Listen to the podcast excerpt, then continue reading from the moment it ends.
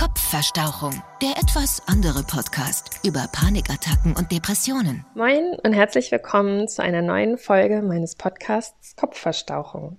Die heutige Folge wird ein bisschen anders sein als die vorherigen, denn heute möchte ich gerne ein Interview mit euch teilen, was ich vor einiger Zeit mit der lieben Doro aufgenommen habe. Sie ist Radiomoderatorin und Doro hat mich in diesem Interview zum einen gefragt, wie ich selber eigentlich gemerkt habe, dass ich unter Depressionen oder Panikattacken leide. Also nicht nur unter Stimmungsschwankungen, Müdigkeit oder dass es mir manchmal einfach nicht so gut geht, sondern wirklich erkannt habe, dass es eine Krankheit ist.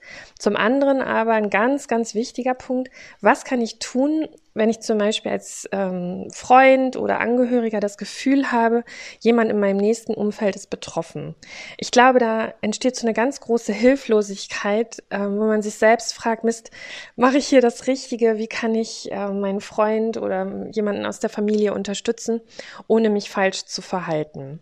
Und dazu habe ich ein paar Antworten gegeben und wie gesagt, jetzt möchte ich das Interview gerne mit euch teilen, weil ich hoffe, euch auf diesem Wege auch helfen zu können, entweder wenn ihr selbst betroffen seid, seid oder aber jemand aus eurem nächsten Umfeld. Viel Spaß dabei! Wie hast du das gemerkt? Wie hat sich das bei dir bemerkbar gemacht? Ja, also bei mir sind es ja zwei Erkrankungen und zunächst hatte ich Panikattacken. Das, darüber spre spreche ich auch im Podcast, die dann, ich würde sagen, so nach zwei, drei Jahren zum ähm, eigentlich zu einer starken Depression geführt haben und gemerkt habe ich es insofern, dass einfach alles sich so wahnsinnig traurig angefühlt hat. Es gab eine ganz, ganz große Leere in mir und auch eine ganz große Gleichgültigkeit, was sicherlich auch damit zu tun hatte, dass ich eben vorher diese Panikerkrankung hatte. Mein Leben mir ganz, ganz schwer damit vorkam, mit dieser Krankheit. Und ähm, die Depression ist dann im Grunde genommen immer schlimmer geworden. Also es gab wirklich viele Tage, an denen ich gar nicht aufstehen wollte, an denen ich einfach nur geweint habe.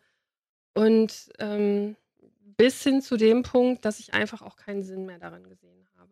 Dass ich einfach gedacht habe, ich schaffe das nicht, ich habe diese Energie nicht, um mich da selber rauszuholen. Warst du da schon bei, hast du da schon mit Leuten drüber geredet oder war das erstmal nur so der Teil, wo du das so für dich selber gemerkt oder gesagt hast? Ähm, nee, da habe ich wirklich schon mit Leuten drüber geredet. Vor allen Dingen eben über diese Panikerkrankung.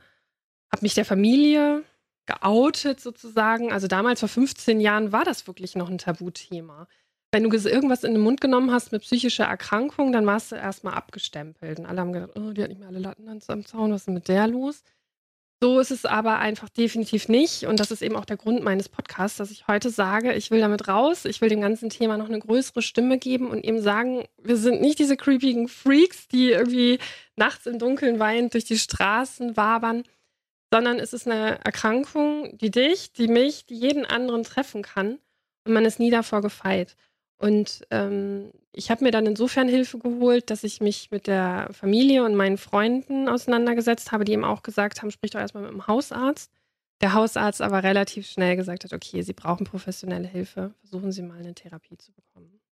Du hast jetzt schon ganz viele Sachen angesprochen, auf die wir später auf jeden Fall auch nochmal zurückkommen, mhm. so was man von außen und was die Leute denken und im Zweifelsfall eine weiße Jacke und hast du nicht gesehen, Klischees und Vorurteile und was weiß ich.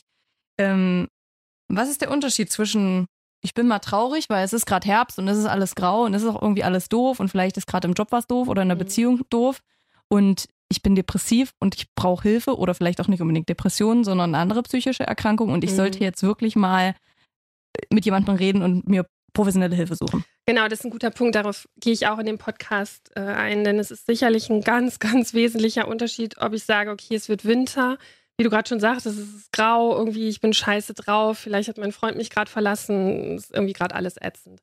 Das ist der eine Punkt. Das ist sicherlich äh, auch schlimm für die betroffene Person, aber es ist keine Depression in dem Sinne. Es ist vielleicht, man kann oder unterscheidet auch zwischen einer depressiven Verstimmung.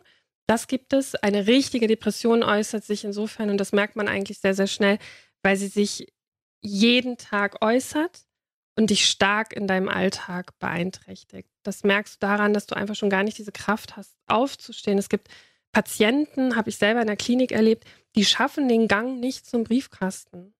Du bist wie, ja, es klingt immer wirklich pathetisch, aber du bist wie tot lebendig. Du möchtest am liebsten nur noch schlafen, du möchtest einfach, dass dieser Zustand aufhört, aber du fühlst nichts. Also mir war es auch egal, wie das Wetter draußen ist, ob es jetzt irgendwie äh, grau war oder ob meine Freunde mich eingeladen haben, was auch immer, es war immer da. Es war diese Schwere. Ich vergleiche das ganz häufig mit der Bleiweste, weil das viele kennen, die man beim Zahnarzt umgelegt bekommt, beim Röntgen. Und so fühlst du dich, du fühlst dich immer so runtergedrückt und es ist einfach alles schwer weil du gerade was Spannendes angesprochen hast mit diesem, genau mit dem zum Briefkasten gehen. Ich habe da neulich bei äh, Insta, hat das auch irgendwer geteilt, so, äh, da war auch irgendwie, glaube ich, Tag der psychischen Gesundheit und da zu dem Thema wurden ein paar Sachen gepostet. Da habe ich auch was gesehen von einem, der hat gescreenshottet oder ge gezeigt, dass es so schwer ist, dass so kleine alltägliche Aufgaben wie riesige Herausforderungen sind, wie zum Beispiel zum Briefkasten gehen, wie sich einfach nur überlegen, welchen Pullover ziehe ich heute an, was ziehe ich mhm. heute für Klamotten an oder äh, Haus verlassen und zur Arbeit gehen, schon überhaupt eine, eine Hürde wie für, für jemand anders, der jetzt irgendwie einen Marathon laufen soll. Das stimmt. Das, ist, das fängt schon beim Duschen an. Ich habe Leute in der Klinik erlebt, für die ist es eine Herausforderung, schon allein unter die Dusche zu gehen, weil du kannst nicht, du hast das Gefühl, alles tut dir weh und du siehst darin einfach keinen Sinn. Das Schönste ist, im Bett zu liegen, ähm, am liebsten noch in Embryonalhaltung, aber das sind dann wirklich schon schwere Depressionen. Also das ist so, oder wenn du merkst, dass du einfach zu nichts mehr Lust hast, dass dieser komplette Antrieb fehlt und jede kleinste Tagesaufgabe zu einer riesigen Herausforderung wird, dann kann man sicherlich schon über Depressionen sprechen, beziehungsweise würde ich raten, dass man sich dann auf jeden Fall jemandem anvertraut oder einfach auch mal mit dem Hausarzt spricht. Man muss keine Scham haben und man sollte einfach nicht denken, oh Gott, ich werde irre und jetzt, jetzt ist es das Ende. Das ist es nicht. Es gibt so viel Hilfe, aber man, muss, man braucht einen kleinen Mutausbruch. Ein Mutausbruch, ein auch Mutausbruch. ein schönes Wort. Mhm. Wann war das bei dir soweit, dass du gesagt hast, ich äh, gehe jetzt mir Hilfe holen oder du hast auch gerade gesagt in der Klinik, was so mhm. Tagesklinik, stationär oder? Nee, es war eine stationäre Klinik, die war allerdings erst nach zwei, drei Jahren, als ich wirklich an dem Tiefpunkt angekommen bin, wo ich wusste, ich, ich, ich brauche ganz, ganz dringend Hilfe. Da war es auch so, ich habe freitags ähm, mich einweisen lassen quasi und bin auch direkt da geblieben. Also ich konnte noch einmal nach Hause meine Klamotten holen und bin dann direkt da geblieben. Äh, ansonsten war es ja, hat schon noch so zwei, drei Monate gedauert, aber das war eben zum Beginn der Panikattacken, weil ich immer mehr gemerkt habe, wie mein eigener Radius sich verkleinert. Es ging immer weniger. Es war wirklich eine große Beeinträchtigung. Diese Panikattacken, pff, teilweise hatte ich die 15 Mal am Tag. Und das Gefühl, äh, ich kriege einen Herzinfarkt. Ich war Dauergast in der Notaufnahme. Mhm. Und ich wusste, hier fährt gerade richtig was gegen die Wand. Und ähm, ja, dann habe ich mich auch meiner Familie anvertraut und meine Mutter war dann diejenige, die gesagt hat, du versuch doch einfach mal mit dem Arzt zu sprechen und eine Therapie zu bekommen. Oh Gott, okay, 15 Mal am Tag ist jetzt auch krass. Man kennt das höchstens aus irgendwelchen Serien oder sonst was mhm. und dann passiert das mal zwei, dreimal die Woche und dann mal irgendwie nachts oder sonst was. Aber 15 Mal am Tag ist ja Deswegen nehme ich es mir auch raus, dass ich so frei und viel und offen darüber erzähle, weil ich glaube, ich bin nicht einfach mal so kurzzeitig an der Depression entlang geschrammt oder an Panikattacken, sondern ich war 15 Jahre wirklich sehr, sehr krass davon betroffen. Ich hatte sehr schwere Depressionen und möchte allen auch da wieder Mut machen, diesen Mutausbruch zu haben, sich Hilfe zu holen. Denn es gibt Hilfe, es gibt ein, gerade heutzutage ein tolles Angebot. Ich war auf einem Patientenkongress mit 5000 Teilnehmern für Depressionen. Und selbst ich bin da mit tausend Vorurteilen hingefahren, weil ich gedacht habe, oh Gott, jetzt alle in schwarz, alle traurig. Und es war überhaupt nicht so. Es war eigentlich eine richtig geile Veranstaltung. Äh, teilweise hatte es irgendwie Komponenten wie bei einem Konzert. Ja, es trat eine Band auf. Ähm, Dirty Harry, Harald Schmidt hat moderiert. Der gleich irgendwie sich auf die Bühne gestellt und hat gesagt, okay Leute, also hier sitzen jetzt 15, äh, 5000 Patienten mit Depression. Ey, bringt euch bitte nicht ausgerechnet dieses Wochenende um, wo du halt als normaler Mensch in Anführungsstrichen da säßest und denken würdest im Publikum, ey, Alter, hat er das jetzt gerade wirklich gesagt? Wie kann er das sagen? Und wir haben uns alle totgelacht. Ähm, und das ist wichtig, weil äh, ich zum Beispiel während der ganzen Zeit meinen Humor nie verloren habe und eben mich auch nicht als diese dunkle, traurige Gestalt sehe. Und heute geht es mir bis auf ganz wenige Ausnahmen, was vielleicht noch nicht so gut geht, geht es mir gut. Also es ist heilbar. So eigentlich ist doch, also es ist ja, ich weiß nicht, vielleicht ist das auch nur ein Vorurteil, dass man ja aber mhm. eigentlich immer so denkt, so wie das kriegt man nie so, du bist nie auf einmal spontane Wunderheilung und von jetzt auf gleich bin ich irgendwie nicht mehr nicht mehr depressiv, aber gehört sicherlich viele Jahre auch Therapie dazu. Genau, viele Jahre Therapie, viel, viel Arbeit auch an sich selbst. Ähm, der größte und schmerzhafteste Schritt ist einfach, sich einzugestehen, dass ich auf einem völlig falschen Dampfer unterwegs bin. Dass ich, ähm, also ich habe mein Leben sehr, sehr krass geändert, beruflich, privat, habe äh, Leute aus meinem Leben rausgeschmissen, die mir einfach nicht gut taten Und ich sage heute, jedes wirklich klare Nein aus meinem Bauch heraus zu Situationen oder Menschen ist wiederum ein klares Ja für mich selbst. Also ich bestimme und damit habe ich auch wieder so ein bisschen die Kontrolle übernommen. Ich sage auch immer, das ist mein zweiter Spruch dazu, klar, die Ärzte stellen die Diagnose, aber es ist einfach meine Art, dann damit umzugehen. Auf jeden Fall, du bist ja die Person, die letztendlich eben damit leben genau. müssen und nicht, nicht die Ärzte. Genau. Wie gesagt, ich äh, würde gerne ein bisschen in die Richtung gehen, wie das für Außenstehende ist. Mhm. Du hast ja jetzt gerade schon ein bisschen gesagt, woran ich selber merke, dass ich depressiv bin oder wie sich das für einen selber anfühlt. Mhm. Aber zum Beispiel außenstehende Personen, die wissen nicht, ob du zu Hause liegst, ob du sagst, ich kann nicht zum Briefkasten gehen, mir fällt's Duschen schwer und sonst was. Woran merke ich als, gibt es da irgendwie Warnsignale, die auch für, für Außenstehende sichtbar sind, sodass ich jetzt sagen könnte, oh Mensch, bei meiner Freundin so und so, da trifft jetzt einiges zu. Woran kann ich das merken? Ja, also ich glaube, es gibt natürlich immer spezielle Situationen, die ein Auslöser sein können. Also wenn ich zum Beispiel eine Freundin habe oder einen Freund, der starken Liebeskummer hat oder auch eine frisch gebackene Mama, die zum Beispiel mit dieser ganzen neuen Situation nicht klarkommt, mit ihren Hormonen völlig überrannt wird, mm, dann gilt sicherlich sowieso schon mal Obacht, definitiv. Ich glaube, was ganz klare Anzeichen dafür sind, ist eine gewisse Isolation. Also, dass jemand einfach auch nicht mehr rausgehen mag. Du sagst, hey, komm, lass uns mal auf einen Kaffee treffen und die Person sagt, nee, nee, ich weiß nicht. Oder auch immer so ein bisschen abwesend wirkt.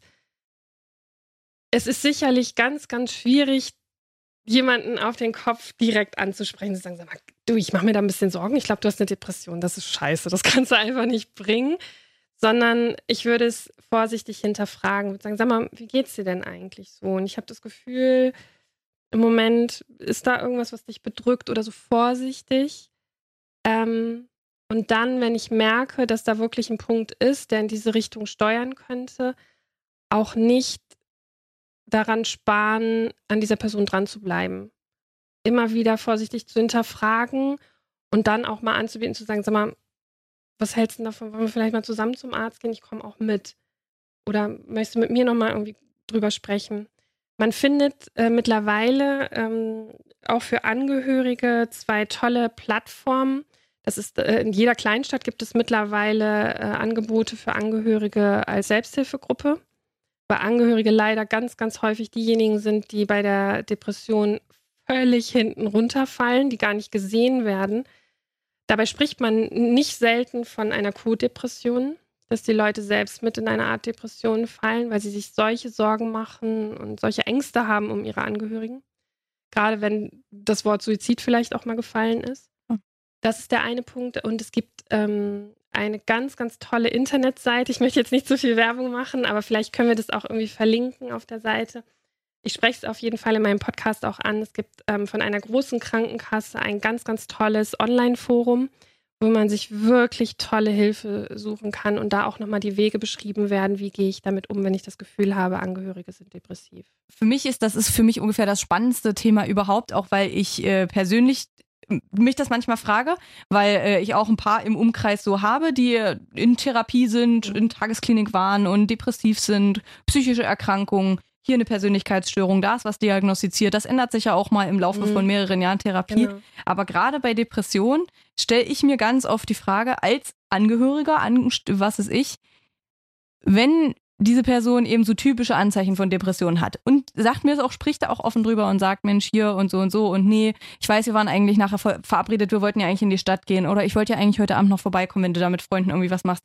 Ich komme jetzt doch nicht. Ich kann, ich, mir ist jetzt nicht danach, ich fühle mich jetzt nicht danach, ständig Sachen absagt oder auch dieses, ach nee, ich weiß, ich müsste eigentlich mal noch zur Apotheke und noch was kaufen und in die Drogerie und so dieses typische, alle kleinen Aufgaben sind unfassbar schwierig. Mhm was mache ich da? Ist es besser? Also meine Art ist normalerweise immer zu motivieren. Ich bin immer diese, komm, ich bin da dabei und das schaffst du schon. Wir machen eins nach dem anderen, bloß nicht alles auf einmal. Mhm. Und guck mal, wenn du alles einzeln betrachtest, das sind nur Kleinigkeiten und die mhm. kriegen wir alle hin. So, das schaffen wir. Mhm. Hab dann aber ganz oft Angst, dass das wirkt wie, ich nehme deine Krankheit nicht ernst, weil es ja irgendwie so klingt, als hätte derjenige mir einfach nur gesagt, ich habe schlechte Laune. Da würde ich dann auch einfach sagen, naja, reiß dich halt zusammen und mach halt. Ja. So will mir ja nicht wirken, aber auf der anderen Seite denke ich mir, immer nur sagen, ach ja, verstehe ich total, dann bleib zu Hause, weil ich habe ja total viel Verständnis, weil du hast ja Depressionen, mhm. denke ich mir, ist doch aber auch nicht richtig, weil der Person geht es doch zu Hause alleine auf der Couch bestimmt auch nicht besser, als wenn ich sie ein bisschen zum Glück zwinge, sage ich mal, mhm. und ein bisschen überrede, jetzt mitzukommen. Also es sind zwei super wichtige Punkte. Ähm, bei dem einen gebe ich dir recht, dass es sehr, sehr gut ist, wenn du einfach immer am Ball bleibst, wenn du motivierst und wenn du sagst, hey, ich bin da und wir schaffen das zusammen. Das ist eine ganz, ganz große Hilfestellung für einen Betroffenen. Auf der anderen Seite muss man aus allen Situationen leider den Druck rausnehmen. Und wenn jemand sagt, hör zu, ich kann heute wirklich nicht, ich muss auf der Couch liegen bleiben, dann ist es schon schwer genug für Betroffene, das überhaupt sagen zu müssen. Weil du willst ja im Grunde genommen genauso leben wie jeder Gesunde. Du willst rausgehen, du willst Party machen, Kaffee trinken gehen, Spaß haben. Und was noch dazu kommt, im Zweifel hast du dann auch noch diesen Druck von Social Media. Der ist ein wichtiger Punkt, sollten wir vielleicht auch gleich nochmal kurz drüber sprechen. Ähm, jeder geht raus, jeder ist gesund, jeder ist fit, jeder leistet irgendwas und sieht dabei noch gut aus und ich hänge hier auf meinem Sofa rum. Das sind alles sowieso schon so viele Druckpunkte, die dich ähm, innerlich ein Teil oder ein Teil von dir wirklich fertig machen, weil du nicht funktionierst. Deswegen ist der Grad sehr, sehr schmal zwischen, komm, wir machen das zusammen und ich bin dabei und wir schaffen das. Das ginge zum Beispiel für den Weg zur Apotheke. Wenn du aber sagst, lass uns mal ein Wochenende wegfahren und wir machen mal Wellness und die Person sagt, sorry, ich kann es jetzt gerade nicht, dann geht es nicht. Ich glaube, dass der wichtigste Punkt ist, zu sagen, lass uns mal gucken, wie man dir helfen kann oder wie ich dir helfen kann.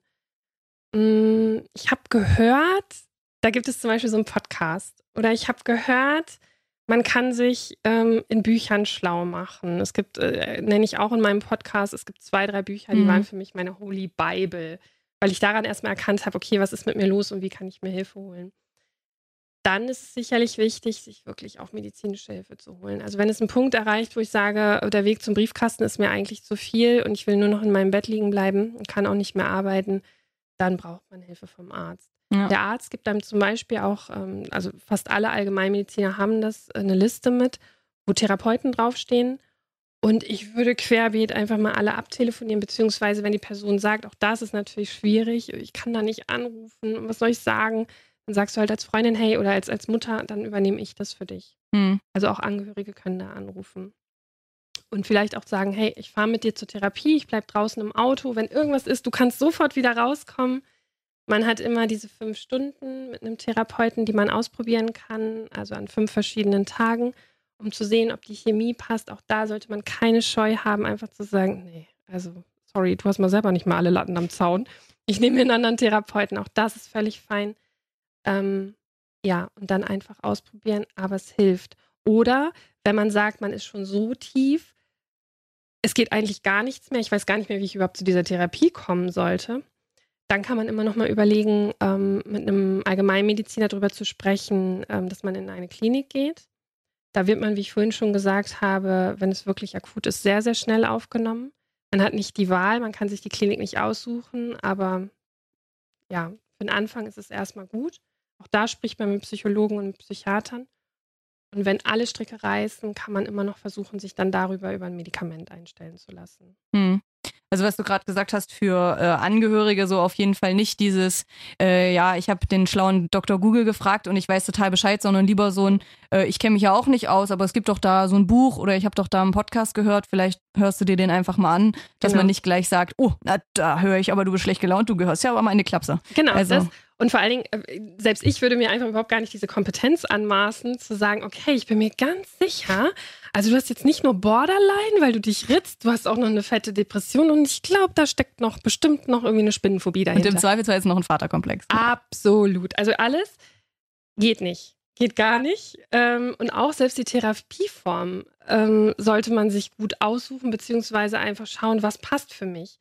Also ich habe lange Verhaltenstherapie gemacht, auch darüber, das ist eigentlich so ein bisschen mit dem Augenzwinkern erzählt, rede ich in meinem Podcast, weil ich hatte einen, einen Therapeuten, der war vorher 30 Jahre Therapeut im Männerknast. Ich bin 1,80, der war gefühlte 1,50 und ich musste mich jede Stunde bei dem einhaken und mit dem in die U-Bahn-Station in Köln laufen, weil er wollte mir dann zeigen, wie U-Bahn-Fahren wieder funktioniert. Ich habe immer gesagt, ja, aber das ist ja nicht mein Problem. Ich habe die Platzangst. Hallo, ich bin vorher drei Jahre jeden Tag mit der U-Bahn zur Arbeit gefahren. Ich weiß, wie U-Bahn fahren funktioniert. Ich weiß auch, wie Fliegen funktioniert. In dem Moment, wenn die Türen zugehen, kriege ich aber eine Panikattacke, weil der Schaffner oder der, also der Lokführer oder der Pilot die Kontrolle über mich übernehmen. Ich kann nicht sagen, mach die Tür jetzt in dieser Sekunde auf, dann wäre ja alles gut. Und irgendwann habe ich für mich beschlossen, also bevor der mich da jetzt nochmal in den U-Bahnhof schleppt, geht gar nicht. Ähm, das ist dann vielleicht auch nicht unbedingt meine Therapieform. Mhm. Ähm, ich habe es dann so gemacht, dass ich ähm, eine tiefenpsychologische Therapie gewählt habe und das hat mir sehr geholfen, überhaupt mal zu verstehen, woher kommt, wieso immer dieser Perfektionismus, wieso immer dieses Funktionieren wollen und die Kontrolle behalten. Genau, das hat mir sehr geholfen. Muss man vielleicht kurz dazu sagen, es gibt den Unterschied zwischen verhaltensorientierter Psychologie oder heißt es Verhaltenstherapie, ja, Verhaltenstherapie und ist, genau, tiefenpsychologische. Es gibt verschiedene Arten von Therapie. Es gibt heutzutage auch ähm, ganz moderne Therapieformen, die damit gar nicht mehr arbeiten. Die arbeiten ähm, ja diese kognitive Verhaltenstherapie. Es gibt aber auch zum Beispiel Sachen ähm, mit, den, mit den Augen ähm, ich, ich habe es nie gemacht mit Eye Movement. Ähm, kann man mal googeln. Also es gibt wirklich verschiedene Therapieformen und jeder muss halt für sich rausfinden, was das Beste ist. Wichtig in dem Zusammenhang ist auch, dass es äh, ganz, ganz unterschiedliche Meinungen gibt zu Medikamenten. Also sitze ich zum Beispiel beim Neurologen, kann es dir passieren, dass der sagt, so, hier haben sie ein Antidepressivum und ich hau ihnen jetzt auch noch gleich mal einen Tranquilizer oben drauf. Viel Spaß. Mhm. Auch dazu sage ich was in meinem Podcast, weil das finde ich richtig fahrlässig, wie schnell du zum Beispiel so einen Tranquilizer verschrieben bekommst. Also da, da das verschreiben die dir wie Smarties, ja? Ähm, Tranquilizer man, ist ein Beruhigungsmittel? Genau, wollte ich gerade sagen, das ist ein starkes Beruhigungsmittel. Und wenn du das länger als eine Woche nimmst, kann es passieren, dass du davon abhängig bist. Und ähm, ich wusste das vorher. Ich bin äh, von meinem Arzt Gott sei Dank sehr gut aufgeklärt worden. Ich kannte aber gerade in der Klinik äh, unheimlich viele Fälle oder habe sie kennengelernt, ähm, die dann auch noch diese Medikamentenabhängigkeit dazu hatten. Man muss unterscheiden zwischen einem Antidepressivum, was nicht abhängig macht, was man aber trotzdem einschleichen muss und ausschleichen muss, und einem Tranquilizer. Und das sind wichtige Punkte, auf die ich eben in dem Podcast nochmal eingehe, weil ich glaube, Medikamente können helfen. In meinem Fall haben sie sehr gut geholfen. Es ist aber natürlich nicht der alleinige Weg, um aus diesen Erkrankungen rauszukommen. Du hast vorhin schon kurz angesprochen wegen Social Media. Was wünschst du dir denn im Umgang mit psychischer Gesundheit, mit psychischen Erkrankungen? Also es geht ja wahrscheinlich da vor allem viel ums Enttabuisieren, ums drüber ja. reden, ums, ums Offensein. Vielleicht auch, genau. du hast gerade gesagt, auch äh, den Humor behalten, dass man es mhm. vielleicht auch oft nicht zu ernst nimmt oder also doch ernst nehmen wahrscheinlich schon, aber. Es gibt im Social Media ähm, ganz viele Profile, die ihre Krankheit in den Vordergrund stellen, was ich auch okay finde. Das mache ich natürlich auf meinem Zweitprofil, also auf meinem Hauptprofil nicht, aber auf meinem Zweitprofil Kopfverstauchung mache ich das auch. Trotzdem fehlt mir manchmal dieses, ähm, dieser Unterschied zwischen, ich möchte einfach nur all euer Mitleid und diesem, ich berichte darüber realistisch, vielleicht sogar manchmal mit dem Augenzwinkern, möchte aber vorrangig helfen. Und das ist ein großer Unterschied. Ich glaube, dass ähm, alles, was in die Richtung Hilfe geht, ähm, ganz, ganz wertvoll ist, weil dafür ist Social Media einfach auch ein tolles Sprachrohr. Ich folge zum Beispiel einem Podcast, ähm, der komplett sich, sich um das Thema Migräne dreht. Auch davon bin ich betroffen und finde es ganz, ganz toll. Da gibt es Interviews mit Spezialisten und so weiter. Und so möchte ich meinen Podcast auch weiterführen. Einfach wirklich in der Vordergrund immer diese Hilfestellung. Und nicht dieses, oh, mir geht's so schlecht, Leute mir geht's so schlecht, könnt ihr noch ein Herzchen da lassen und vielleicht noch einen Kommentar und so, Gott, du arme, du liebe, süßes Liebes. Das kann man machen, klar. Aber ich glaube, das ist nicht vorrangig der Weg, um anderen Leuten dann zu helfen. Und vor allen Dingen nicht noch zusätzlich Angst zu machen. Ich habe Stimmen gehört, die gesagt haben, oh Jenny, ich würde so gerne in deinen Podcast reinhören, aber mir geht's eigentlich gerade wieder gut und ich habe totalen Schiss, dass dadurch irgendwie die Erinnerungen an meine schlechten Phasen wieder hochkommen, was ich mega gut verstehen kann. Es gab auch Zeiten, es gibt sogar immer noch ein Buch, das würde ich so gerne zu Ende lesen, aber das, das berührt mich so sehr, weil ich das Gefühl habe, die erzählt meine Geschichte und es kommen da auch wieder sehr viele Erinnerungen hoch. Und das, glaube ich, ähm, möchte ich eben mit meinem Podcast nicht forcieren. Ich möchte keine Angst machen oder dieses Dunkle, sondern ja, einfach helfen. Hm. Ja, ich glaube auch, ich würde gerade sagen, es geht ja da wahrscheinlich auch viel ums Helfen und klar bringt es mir als vielleicht betroffener Angehöriger oder potenziell Betroffener wenig, wenn mir da jemand anders erzählt, wie schlecht es ihm geht und genau. dass ich doch da jetzt mal ein bisschen Mitleid spenden soll. Ja. Ähm, mir geht es noch um eine letzte Sache und zwar äh, Depressionen, das sind, das ist ja eindeutig ein Zeichen von Schwäche. Das trifft ja eindeutig nur Leute, die mit ihrem Leben sowieso nicht klarkommen, die irgendwie zu schwach sind, die äh, oder Personen, die früher misshandelt wurden. Zwangsläufig steckt da ein krasses Trauma dahinter. Kannst du dieses, mit diesem Klischee aufräumen? Oh ja. Kannst du mir Warte, du hast nur eins vergessen, es betrifft nur Frauen. Ja, nur Frauen, Nur Frauen? nur Frauen schwach und du hast Genau. wurdest wahrscheinlich mal von einem Mann verlassen und Absolut. dein Papa war nicht stolz auf dich, hat es dir nicht Ja. oft genug gesagt und das trifft nur schwache Personen. Genau, also alle Komplexe beziehungsweise alle Vorurteile, die man irgendwie nur finden kann, sind natürlich mit dieser Krankheit verankert. Und das ist absoluter Quatsch. Es ist Bullshit, weil es stimmt definitiv nicht. Also ich habe in der Klinik die ganze Bandbreite der Gesellschaft gesehen, ja, von wirklich mega erfolgreichen Manager, der irgendwie 500 Leute unter sich hatte und da so sein, sein Imperium gerockt hat, der sich einfach völlig übernommen hat, äh, nur noch gearbeitet, so ein typischer Workaholic. Ähm, und bei dem das erst mit einem Burnout anfing und dann eben mit einer starken Depression, bis hin, was ich vorhin schon sagte, zur frisch gebackenen Mama oder Mama mit drei Kindern, die einfach sagt, ich kann nicht mehr, ja, ich weiß gar nicht, wo ich meine Ressourcen noch hernehmen soll.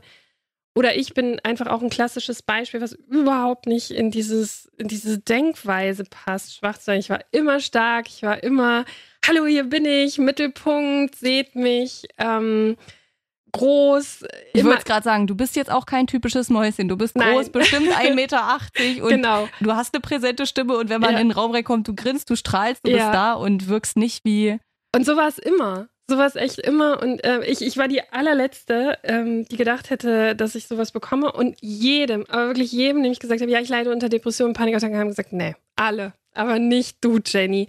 Und das ist so wichtig, dass auch da diese Vorurteile einfach in den Köpfen verschwinden. Klar, dieses Tabuthema muss raus, dass man die Scham nicht hat, es sagen zu können.